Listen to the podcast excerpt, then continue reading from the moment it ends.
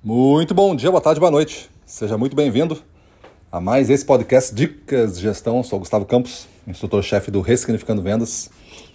E no nosso tema de hoje, a gente vai falar da diferença entre ser conhecido e ter um relacionamento. Quando você é conhecido dos seus clientes, os clientes sabem que você, quem você é, geralmente sabem o que você vende e o considero um dos seus caras está tá no radar. Por isso que ele já deu atenção para você e já conhece isso de você. Você é conhecido. Quando você é mais do que isso, aí o jogo começa a ficar interessante. Aí você come, começa a construir efetivamente um relacionamento. E nota-se que, primeiramente, aquele relacionamento que vira amizade, ele começa com um negócio e depois vira amizade. Salvo algumas exceções que tu já conhecia a pessoa, mas dificilmente tu vai conseguir te apresentar para um cliente e aí fazer vários encontros, virar amigo dele e depois que você vai vender. Naturalmente acontece um, uma escalada de confiança na direção do negócio que você está trazendo. E um primeiro negócio, às vezes de pequeno valor, entregue muito bem, já aumenta essa confiança. E assim vai indo. E quando ele começa a ganhar mais dinheiro com você, esses tempos conjuntamente começam a aumentar e, eventualmente, depende do interesse dos dois, uma amizade, um relacionamento começa a aparecer. Então, quando a gente fala que o relacionamento é um ponto forte da maior parte dos vendedores, isso é uma verdade. E é, mas não deve ser o único. O problema para mim é ser o único. Porque hoje em dia quando você já está confiando no relacionamento da amizade, ou seja, já passou do relacionamento dos negócios e agora está na amizade, você começa a ficar um pouco descuidado, porque você acha que já está conquistado. E aí o negócio começa a entrar num modo de entrega padrão.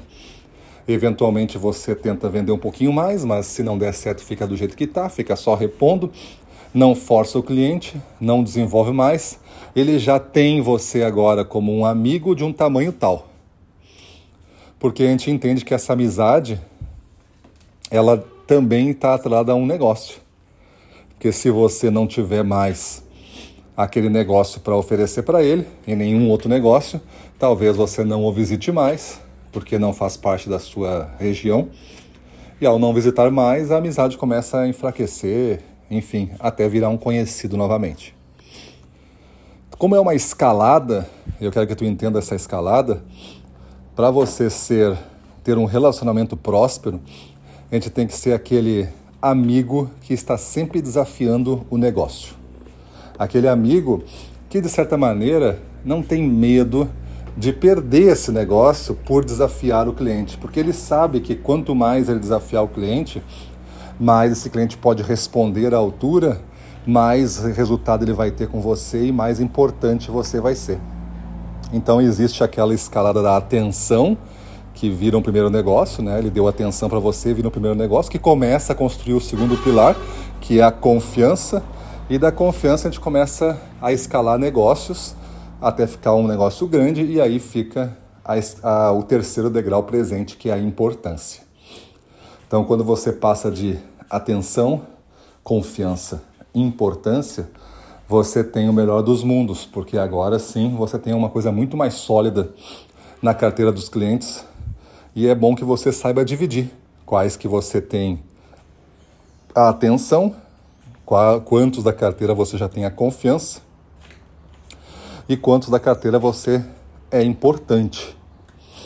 Para ser importante, você deve estar pelo menos entre primeiro e segundo de uma categoria se a categoria tiver muitos presentes, né, tivessem ah, 15 fornecedores presentes na categoria, então 1, 2 e 3 até vai. Mas não deixe passar disso. Você tem que ser, pelo menos, estar no pódio ali, ouro, prata e bronze. Aí você é importante. Eu prefiro considerar só ouro e prata, para ter uma cautela para se considerar importante. E tem aqueles clientes que a gente não tem nem a atenção ainda. Eles estão clientes de prospecção.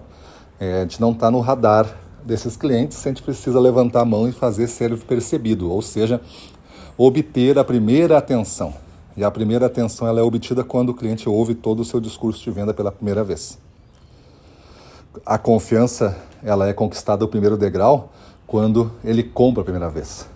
E a importância quando você está em primeiro e segundo lugar já dentro da categoria no cliente. Beleza?